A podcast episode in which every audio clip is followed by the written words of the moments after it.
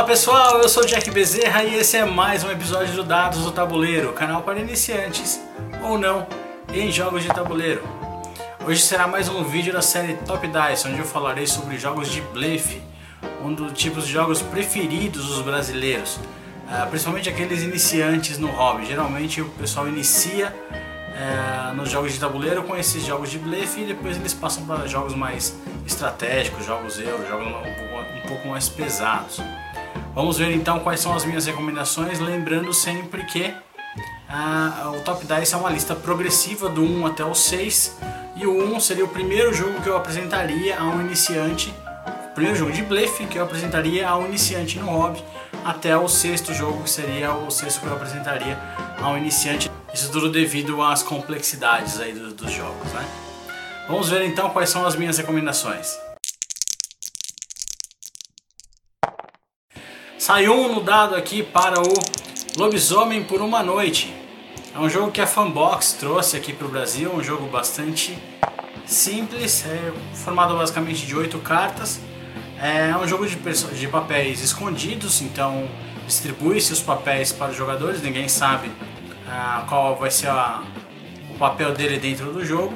Ele pode ser um aldeão, que não tem praticamente nenhuma função dentro do jogo, ou ele pode ser um lobisomem, que é um dos personagens que é, tem que ser eliminados do jogo para os aldeões poderem ganhar. O jogador também pode ser um vidente, que ele vai conseguir, no momento que as pessoas estão com os olhos fechados, olhar uma das cartas e descobrir quem é aquela determinada pessoa. E pode ser também um ladrão fantasma, que é uma pessoa que vai acabar trocando duas cartas de lugar ah, de, de, alguns dos personagens. É um jogo bastante simples, não, não é, é, bem fácil para iniciantes. Ah, a minha primeira recomendação aqui em termos de jogos de blefe é o Lobisomem por uma Noite. Deu dois aqui no dado para o Cash and Guns.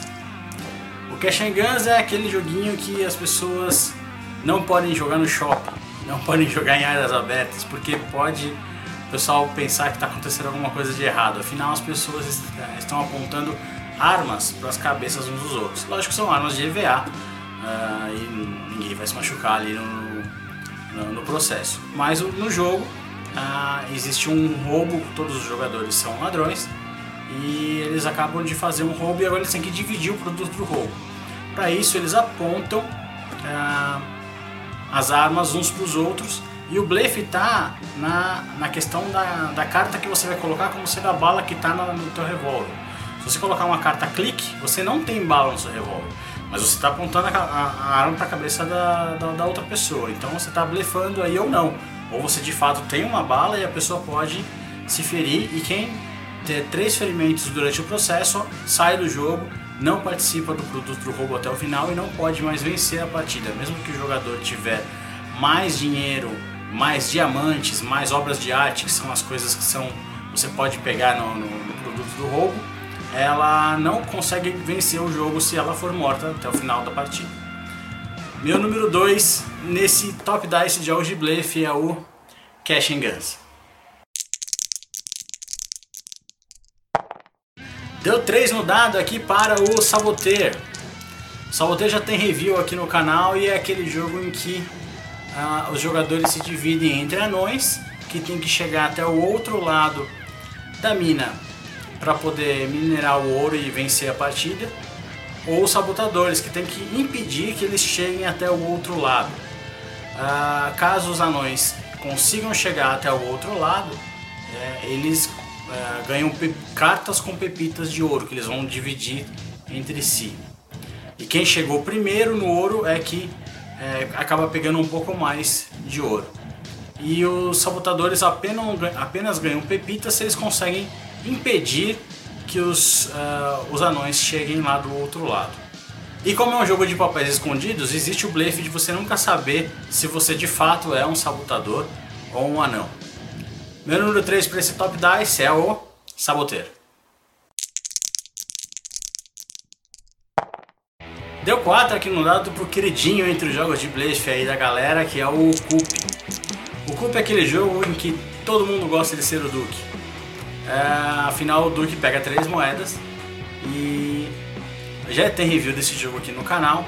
E é um jogo que basicamente existem cinco tipos de personagens e você tem duas cartas e você diz que você é aquele determinado personagem, mas não necessariamente você de fato tem aquele personagem. E se a pessoa duvidar que você tem aquele personagem, você tem que revelar o personagem que você tem e a pessoa perde uma carta.